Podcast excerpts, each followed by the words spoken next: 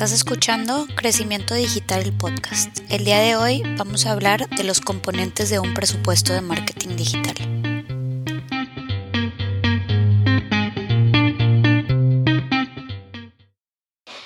Pues eh, quería que platiquemos de, los componentes del presupuesto de marketing digital.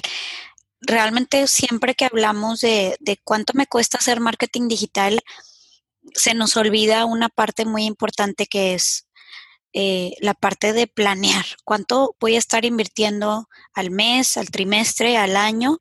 Y, como que un desglose de todos los componentes que conforman. Eso es lo que quiero que, hablemos el día de hoy. Ajá, ok. Este, sí, yo, yo aquí te pienso que hay como dos, dos approaches, ¿no? Dos, dos maneras de, de verlo. Y me topo con unos clientes que me dicen, a ver, dime qué tengo que hacer y cuánto me cuesta, ¿no? Ese es un, un approach que no me gusta mucho.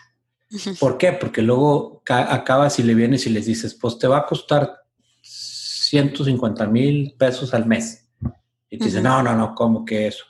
En lugar de, de, del approach al revés, dime cuánto te quieres gastar en esto y entonces yo te digo cómo, qué es lo que puedes hacer y cómo vas a ir avanzando. Tienes que partir de tener un, un, plan estratégico y eso es un costo fijo, digamos. Te vas a gastar en investigar cuál es tu situación, este, cuáles son las oportunidades y cuáles son las metas y cuál es tu estrategia. Y entonces hablamos anteriormente en, el, en la maduración, en la madurez, perdón, de tu, de, tu, de tu modelo, de la forma en que estás haciendo el marketing digital. Y entonces cuando estás muy inmaduro, este, pues tampoco es conveniente invertirle mucho porque tienes que hacer cosas muy fundamentales y no te puedes ir a hacer una cosa antes de hacer otra y tienes que tener las bases, tienes que tener tu página bien, etcétera, etcétera. Entonces, aproximadamente un, plan estratégico para llegar a un presupuesto en, eh, junto, con, junto con el cliente con el que estamos viendo nosotros típicamente esto, este, es algo que dura entre 8 y 12 eh, semanas, digamos, 2 y 3 meses. Esa es la duración de un plan estratégico. Ahora, varía, porque hay empresas que ya tienen muchas cosas más claras, tienen toda la información y entonces puedes llegar más rápido a ese plan. Segundo es el esfuerzo que va a implicar si hay un entorno competitivo muy alto, o sea, si hay muchas empresas como la tuya y ya están en el entorno digital y entonces hay un lo que llamamos con el famoso libro este del Blue Ocean o un Red Ocean, ¿verdad? O sea, vas a estar en una batalla muy sangrienta o vas a estar en un mar tranquilo donde nadie... Y nos pasa mucho porque hay tanto rezago en algunas industrias que entras y no hay nadie compitiendo, entonces es más fácil. Y la otra es qué tan profundo quieres que sea el detalle. Este, en, en nuestro caso ha habido, ha habido planes que se han tardado un año o sea, un año en definir todo lo que yo tengo que hacer, pero tal vez involucraba también el e-commerce, no nada más la parte de marketing, sino la parte de ventas, la parte logística, el servicio, o sea, implicaba muchas cosas, entonces puede variar. Pero si hablamos específicamente de marketing, ¿no? Digital, este, estamos hablando de entre dos y tres meses. Puede ser algunas veces que hagas un plan muy rápido en un mes, sí, se puede lograr. Y digamos que el monto de inversión, porque si tomas en cuenta, digamos, vamos a ponerlo en horas hombre, este, y que la hora hombre cueste más o menos mil, mil quinientos pesos por hora, ¿verdad? Entonces te va a costar entre 50 mil y 300 mil pesos hacer un plan estratégico bien hecho y un plan estratégico que te defina finalmente lo más importante que es tu presupuesto. Entonces ya, ya regresas y dices, mira, todo esto es lo que hay que hacer. Entonces, eh, el presupuesto te va a dictar solamente qué tan rápido vas a ejecutar este plan, cuántos recursos tienes, ¿verdad? Sí, y, y, muchas veces lo que pasa también es de que este componente del presupuesto que realmente está fuera del presupuesto total de marketing digital, no, no lo consideran incluso las, las empresas, no piensan que es parte de la planeación que deben de hacer para implementar marketing digital. Entonces creen que la idea conceptualizada en su cabeza y lo que ellos habían desarrollado fue suficiente para ya empezar y arrancar. Entonces, cuando llegan con nosotros es, ¿cuándo empiezo? Este, ¿Cuánto me cuesta que me ayudes a hacer campañas? ¿Cuánto me cuesta que me ayudes a hacer contenido? ¿Cuánto me cuesta que armemos mi plataforma de automatización? Y a ver, espérame, o sea, tenemos que ir un paso atrás y considerar el desarrollo de, la, a ver, ¿qué necesito para hacer todo esto? No nada más manos a la obra, ¿verdad? Sí, eh, eh, te voy a poner un ejemplo rápido antes de saltar al otro tema. Me topé un amigo que tiene toda una empresa muy bien consolidada, este, hace muy buen trabajo y que vende todo el tema alrededor de servicios para empresas de teléfonos celulares y de todo ese tema, ¿verdad? Y entonces me lo topo y me dice, oye, este, ¿cuánto me cuesta hacer esto? Porque queremos comprar HubSpot, que es la herramienta que usamos para hacer marketing digital y todo esto. Y entonces le dije, oye, pues es que mira, tienes que empezar por definir tus objetivos y cómo está el entorno y un plan estratégico y etc. No, no, no, eso ya lo tengo, ya, ya lo tengo, ya sabemos qué hacer exactamente. Entonces, me cuesta mucho trabajo pensar, me explico que, que, lo tienen porque en realidad este, cuando hablan de estrategias, hablan de, de tácticas. Ya estoy haciendo campañas digitales, ya estoy haciendo esto, ya estoy haciendo lo, ya tengo mi página, pero realmente no tienen una estrategia así bien clara y no tienen un, un plan de un roadmap a la excelencia digital. Entonces, sí, y, de hecho la, eh, la, misma pregunta nos da el indicador de que está mal. O sea, preguntar cuánto me cuesta HubSpot, ya está mal planteada la pregunta, entonces por lo pronto ya no tienen un plan estratégico bien definido, porque ese es un componente de tu presupuesto de marketing, que ahorita vamos a entrar a ese detalle. Exactamente, exactamente. bueno, ahora pues, ¿cuál es el primer componente pues de esto? Ya que tienes tu plan estratégico, este pues, ¿cuáles son los componentes, digamos, que tenemos que desmenuzar en ese, en ese presupuesto? Sí, y de hecho, ya que tienes definido tu plan estratégico y táctico que va de la mano de lo que hemos platicado en otros episodios de conoces tu nivel de madurez digital, hacia dónde vas, ya tienes definido todas las acciones que vas a hacer de forma trimestral, anual, etcétera, y ya empiezas ahí a partir en ok, ¿cómo voy a hacer el famoso que nosotros le llamamos el resource allocation? ¿Cómo voy a destinar cada peso a cada uno de los componentes y por qué? Y el primer componente del que vamos a hablar, que realmente no es el primer componente en nuestro presupuesto cuando lo armamos, pero es el primero que nos preguntan, que tiene que ver con todo lo que es PPC, o sea, publicidad pagada. Este es el canal como que piensan en automático cuando dicen voy a hacer marketing digital, voy a invertir en Google, voy a invertir en Facebook, entonces como que creen que por ahí va el marketing digital y realmente es solo uno de los componentes que conforman el presupuesto y no es el más importante. Puede ser el más importante al principio porque es el que ayuda a estimular y acelerar el que te vean, pues es como hacer publicidad en la tele o en un panorámico o lo que sea y pues sí, obviamente ayuda a estimular, pero lo que hacemos es utilizarlo, de hecho es siento que es algo que utilizamos solamente para lograr otro propósito, que es, ok, voy a usar PPC para realmente acelerar el, la visibilidad que tiene tu contenido, tu marca, tu oferta, pero al mismo tiempo tengo que trabajar en todos estos otros componentes para no depender de estar incrementando el presupuesto en Google y Facebook, que siempre van a estar cobrándote más. Así es. Este, y, y, yo, yo, yo siempre me gusta usar la, la, frase esa que cuando tienes un martillo todo te parece un clavo. ¿Y qué quiero decir con esto? Que vemos el, el, el pay per click, o sea, las campañas en, en, medios digitales, igual que veíamos la televisión, el radio, los periódicos, donde tú pagabas una cantidad y tenías tantas impresiones. O sea, te vieron un millón de gentes, te vieron mil gentes, te vieron cien mil. Y entonces los costos en esos medios eran muchas veces costo por millar. Entonces, por cada mil te cobro tanto, ¿verdad? O sea, entonces te vendían un anuncio basado en el costo por viaje.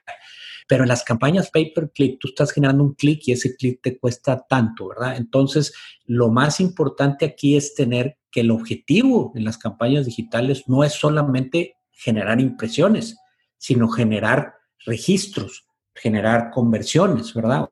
O sea, se quedan siempre muchos en, voy a gastar, no sé, 20 mil pesos al mes en publicidad en Google y en Facebook.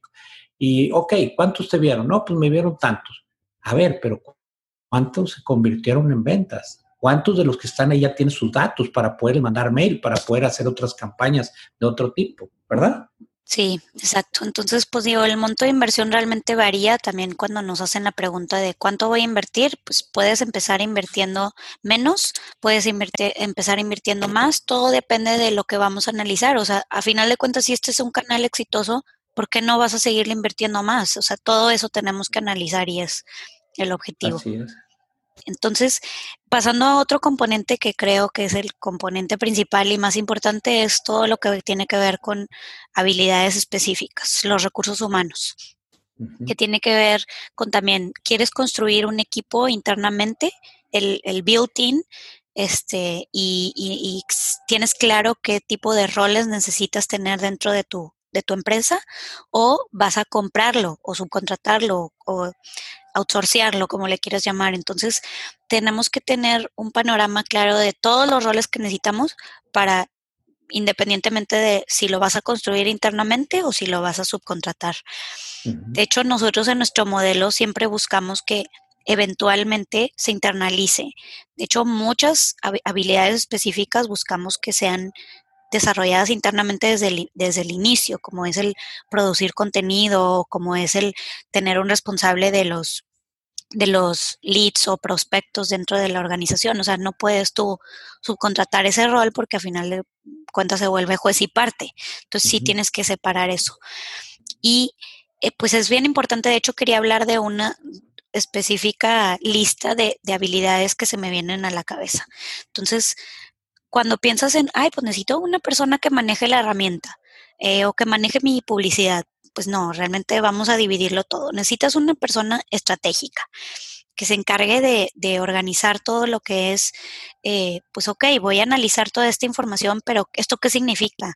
¿Cómo esto se traduce a ventas? ¿Cómo esto se traduce al presupuesto que voy a tener que destinar para el siguiente año? Y, y que esté empezando, pensando realmente en la visión el segmento y el buyer persona, definir todas esas cosas, ¿verdad? Sí. Sí, sí, a final de cuentas que entiendan este, pues realmente cuál es el objetivo de, de hacer el marketing digital y estar preocupados de que pues la inversión de tiempo, de recursos y de todo está bien destinada.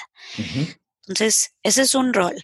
Otro rol, obviamente, es todas las personas que, si es una persona, pues el encargado del contenido o el content marketer o el, escritor, el editor o el como le quieras llamar, pero sí debe de ser una persona encargada de estarse eh, preocupando por qué tipos de, de, canales existen para yo distribuir mi contenido, qué tipo de formatos existen para yo distribuir mi contenido, cuál es el contenido por el que me tengo que estar preocupando ahorita, si es de atracción, si es de conversión, si es de retención.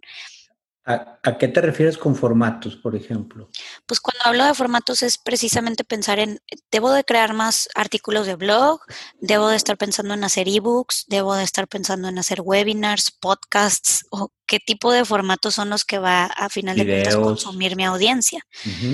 Y videos principalmente, pues es el que yo creo que todos debemos de considerar que ya sabemos que es de los que más se consume y al mismo tiempo los más difíciles de crear y pues algunas cosas de esas capacidades, de todo lo que hablas, porque hay que diseñar los elementos, hay que hacer la estrategia, hay que medir los resultados, todo lo que me, hablaste, pero a veces eh, lo haces internamente o a veces lo haces con agencias, ¿verdad?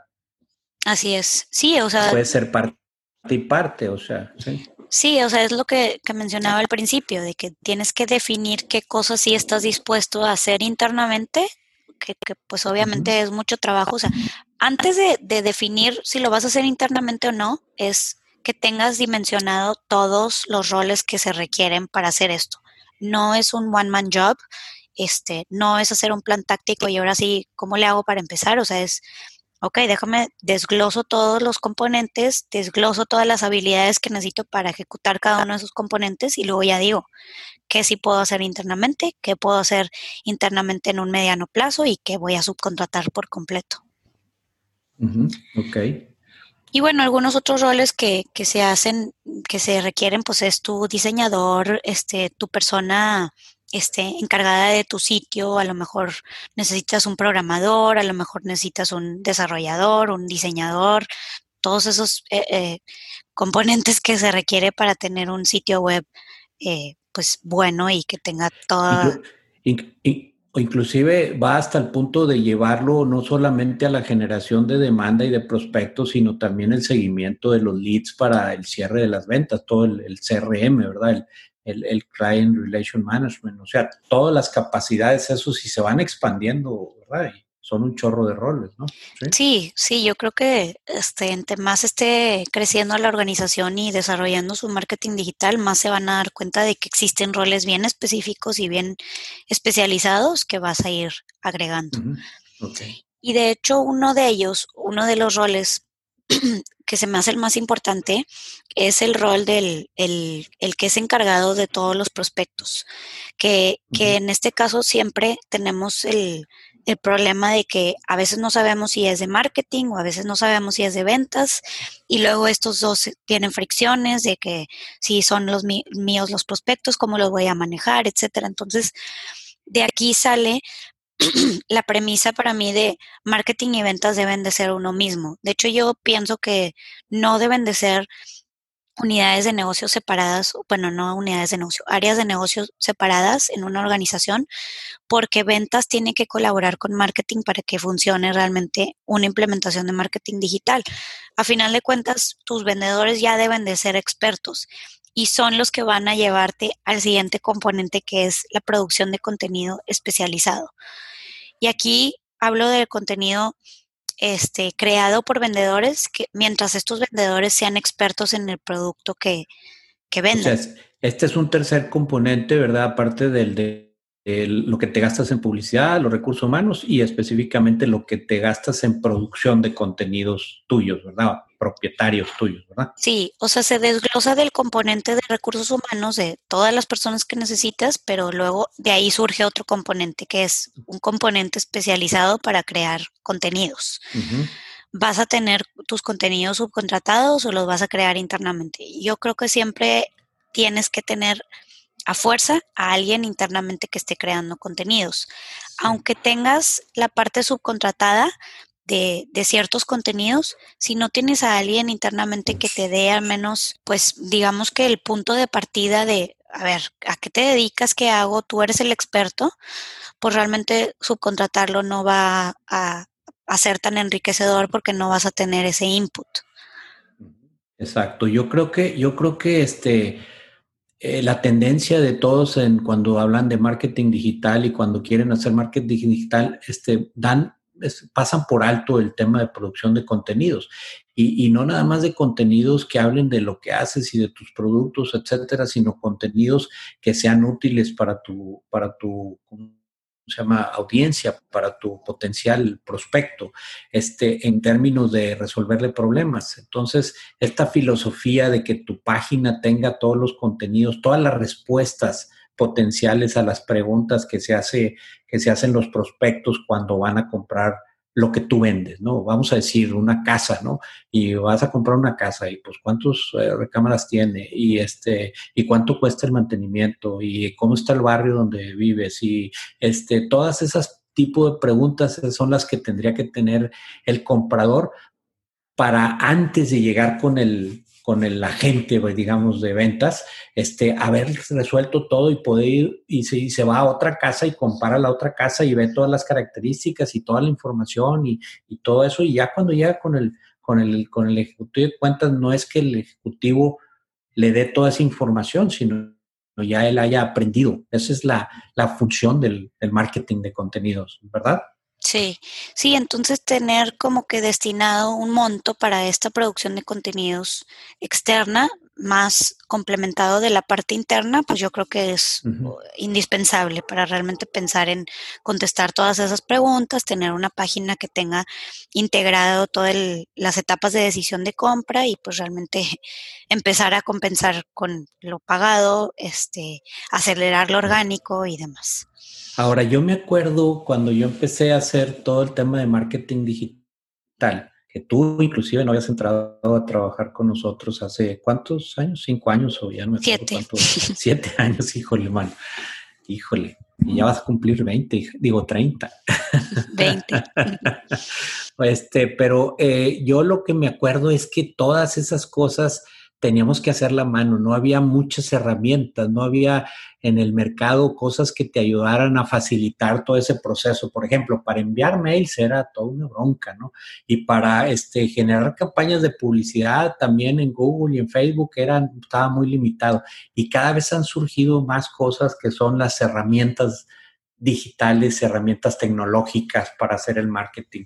Ese es el otro componente, ¿cierto? Sí, ese es eh, un componente que también se vuelve muy complejo porque no, no tenemos dimensionado muchas veces la cantidad de herramientas que existen y las posibilidades que existen para hacer marketing digital. Entonces, piensan en, ay, pues voy a hacer la publicidad pagada y voy a tener mi página y pues no piensas en, a ver, para tener todo esto conectado e integrado, para realmente medir este, tu publicidad pagada, lo que genera conectándolo a tu sitio, conectándolo a tu CRM, conectándolo a todos los otros puntos de interacción, este, pues realmente necesitas pensar en tener un, eh, lo que le llamamos el Martech Stack, que es Marketing Technology Stack, que hay toda una conferencia y es todo un mundo de todas las herramientas que existen que cuando empezaron a, distinguir que existían herramientas y tecnologías de marketing, se llamaba el Martech 5000. Ahora, creo que son seis años después, nada más, ahora es Martech 50000 de todas las tecnologías que existen. Entonces, cuando tú le hablas a una empresa de, de, que tienes que tener un monto destinado para esto, no se imaginan el presupuesto que se requiere. O sea, pensaban que solo era un CRM o una herramienta de automatización de envío de mails o lo que sea. Y pues no, realmente es una herramienta para tu administración de redes sociales, para eh, un CMS para administrar el contenido de tu blog, de tu sitio. Eh, un email marketing automation, este, un CRM, una base de datos. No queremos, no queremos asustar a, los que nos están escuchando pensando que, híjole, entonces, ¿cómo lo voy a hacer para esto? Realmente lo que queremos este, expresar es que vamos a decir que al mes te vas a gastar en licencias de software 20 mil pesos, por decirlo algo, ¿no? O sea, más o menos mil dólares. Este, hay ahorita herramientas dentro de esas 50 mil que son como una suite que te pueden que te pueden hacer la mayoría de las funciones que antes se requerían 20 herramientas separadas, ¿cierto? Sí, de hecho era, era lo que iba a decir de que, pues obviamente depende mucho de, de las habilidades específicas que hayas desarrollado y considerado, de que tienes un experto o tienes varios. Y para eso existe el, el otro lado de la moneda que es, ok, existen plataformas all in one, como es HubSpot, como es Marketo, como es Eloqua, como hay muchas. Yo creo que la más completa sigue siendo HubSpot porque tiene todos los elementos y los componentes en una misma plataforma. Pero pero pues piensas en, ok, tengo que desarrollar a una persona que entienda perfectamente HubSpot en, las, en los tres diferentes niveles que tiene HubSpot, incluso si los quieres, como add-ons, ¿verdad? Que es marketing, servicio y ventas. Entonces, mientras tengas a una persona este, para cada uno de esos componentes que son los del famoso flywheel de, de HubSpot, yo creo que por ahí es un buen camino para empezar. A lo mejor tu presupuesto de Martech Stack, en este caso tienes una herramienta que tiene esos tres componentes o solo empiezas por uno. Pero pues ya tienes destinado ese monto y poco a poco vas dándote cuenta que puede ir creciendo.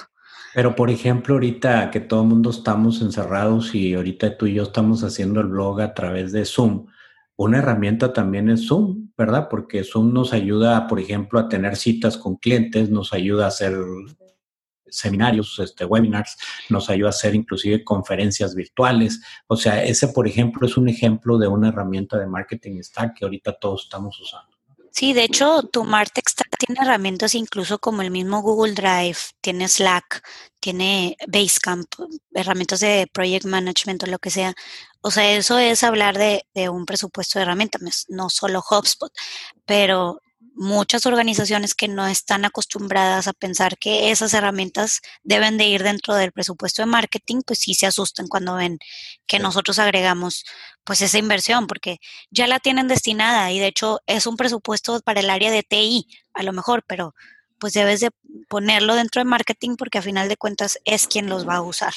Pero a veces una consideración que quiero poner ahí sobre la mesa es que, por ejemplo, si contratan una agencia, puede ser que la agencia tenga muy múltiples herramientas. Por ejemplo, una herramienta que te permite hacer análisis de palabras claves para posicionarte y dónde estás y que te dé recomendaciones. Y esa herramienta la usa con 20 clientes. Y una empresa, si contrata esa herramienta, pues puede que le salga muy caro. Entonces, de repente hay, funcionalidades que sigue siendo práctico hacerlas a través de una agencia, de un experto y, y otras cosas hacerlas internamente, ¿verdad?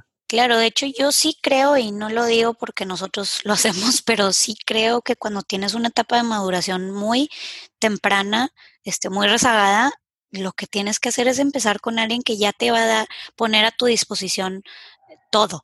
Y, tienes que saber que ciertas cosas las vas a ir adoptando como, como propias y, construyendo internamente, pero algunas te vas a tardar mucho, o sea, y, ya sabemos que el, el promedio son los tres años.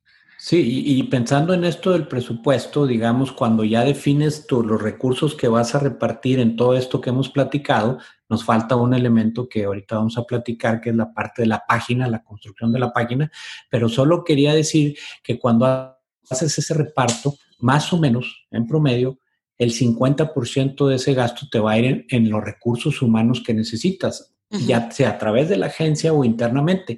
Puede ser que en el futuro sea más barato tener este, un personal eh, este, en tu empresa que haga las labores que contratar una agencia, pero la productividad que va a tener esa persona y la curva de aprendizaje que va a tener te va a acabar este, generando menos avance, menos velocidad de adaptación de todas estas tecnologías y estos este, eh, procesos de negocio este, si lo haces internamente que si lo haces externo. Entonces, la gente nada más piensa, ah, no, pues contrato una persona, me cuesta 20 mil pesos y la agencia me está cobrando 40 mil pesos. Sí, nada más que la agencia hace tres veces más trabajo que esa persona. y la agencia tiene costos ocultos ahí dentro de, no costos ocultos, más bien beneficios ocultos que ellos internamente tienen, eh, o sea, esos costos de herramientas que están poniendo a tu disposición, como herramientas de colaboración, como herramientas de, de administración, este, de, pues, de, de, todo tipo que realmente tú a lo mejor no tienes como propias, estás usando las de tus eh, proveedores, pero sí estás viendo los beneficios de eso. Y esos son el tipo de cosas de que dices, pues sí, empezar con algo así, pues me beneficia pero, pero, quiero, quiero aclarar que nosotros somos muy promotores de que entre más cosas pueda hacer internamente la empresa, mejor. Tenemos que en el proceso de madurez tienes que ir tomando muchas de las cosas y haciéndolas adentro, porque vas a saber mucho más de tu negocio, estás más especializado, pero siempre habrá algunas cosas que puede que sea mejor que las subcontrates. ¿no? Sí, sí, yo creo que esa es la importancia de la transparencia, ¿verdad? De, de, que cuando ves un presupuesto armado así, ves la transparencia de lo que es tuyo y lo que no. Y bueno, pasamos al último componente que también muchas veces se deja como algo súper olvidado, es la parte del sitio web. Creemos que cuando tenemos un sitio web que acabamos de rediseñar, ya no le tenemos que hacer nada. Y eso es parte del problema y por eso es donde nosotros agregamos el componente que llamamos Growth Driven Design, que tiene que ver con que tu sitio esté constantemente siendo cambiado y siendo mejorado y integrando partes que pues no tenía, ¿verdad? Sí, independientemente del, del, del contenido que le agregues, digamos, la interfase de usuario, la forma en que encuentras las cosas, este, ponerle videos, ponerle, o sea, tu página tiene que ir evolucionando y respondiendo a lo que estás aprendiendo de cómo tu, tu, prospecto, cómo la persona que entra a tu página busca la información y cómo hacerse, hacerle la vida más fácil y obviamente ponerse las cosas, las cosas mejor. El componente de la página pues es, es fundamental, o sea, que se vea bien la página, que esté bien diseñada, que esté atractiva. Todas esas cosas este, van a ayudar a que tu página tenga mayor autoridad, mayor posicionamiento en el ranking de Google. Y entonces muchas veces eso, pues, en lugar de decir, otra vez volvemos al concepto de antes, ¿no? O sea, mi generación vemos una página web como un folleto que habla y es estático y es algo que no se está moviendo y no está cambiando constantemente, pero, pero realmente como debemos de verlo es como algo que se va adaptando a los cambios, que va respondiendo, que va este, evolucionando en tu madurez también y que entonces tienes que pensar en cambios constantes, cada mes, cada trimestre, decir, estas cinco cosas tengo que cambiarle a mi página para que funcione mejor.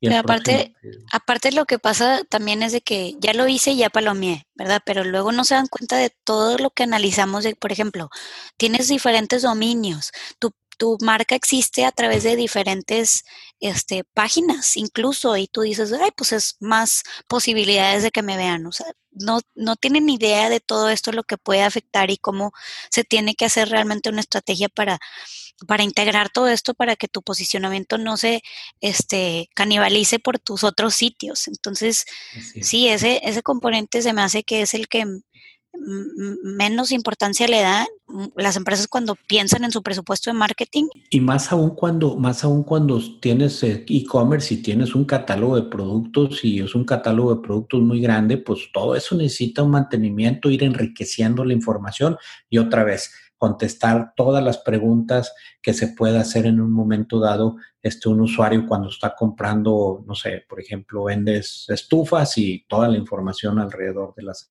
yo creo que dijiste, dijiste algo clave cuando dijiste mantenimiento. O sea, yo creo que es un componente que se llama mantenimiento de tu sitio web, el Growth Driven Design. Sí. O sea, como le haces mantenimiento a todo físicamente, pues también en el entorno digital se tiene que hacer. y hay, hay un componente que creo que también es necesario hablar que no sé si, si tú crees que es indispensable, no siempre lo consideramos, pero le llamamos el, componente de contingencia, que siempre surgen costos y gastos que no se tenían considerados, como por ejemplo Zoom. Ay, pues de repente se me antojó hacer un webinar, pues no tenía eso contemplado dentro de mis herramientas digitales y agregar un componente de contingencias de, de cosas que vas a agregar en último minuto, cosas que salen de emergencia o cosas que vas agregando, o a lo mejor tu publicidad pagada está resultando tan efectiva que tienes que invertirle más. O sea, y no tienes eso considerado dentro de tu presupuesto de marketing digital, pues a lo mejor agregarlo sería algo interesante.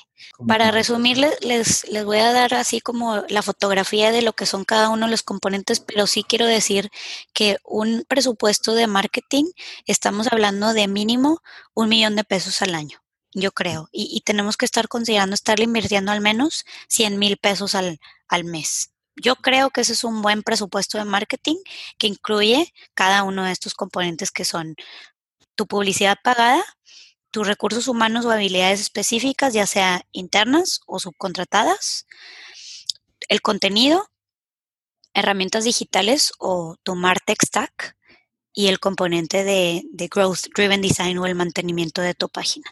Y todos esos componentes forman tu presupuesto de marketing digital, pero no se olviden que encima de este va el, el presupuesto para tu creación del plan estratégico, a final de cuentas, lo que te va a dar el costo de cada uno de, las, de los otros componentes de los que hablamos. Nada más quiero, quiero aclarar en cuanto hablaste de ese monto, pues una empresa que está muy chiquita, que está empezando, pues tal vez pueda, pueda gastar una fracción de esta y ir y llevársela más despacio, pero cuando hablas de ese presupuesto, es una empresa que, que, que ya está más o menos consolidada, que está vendiendo sus productos, que quiere crecer, ¿verdad? Y que no quieres quedarse fuera, ese, ese monto que estás hablando tú es el, es el adecuado, digamos de ahí hacia arriba, ¿no?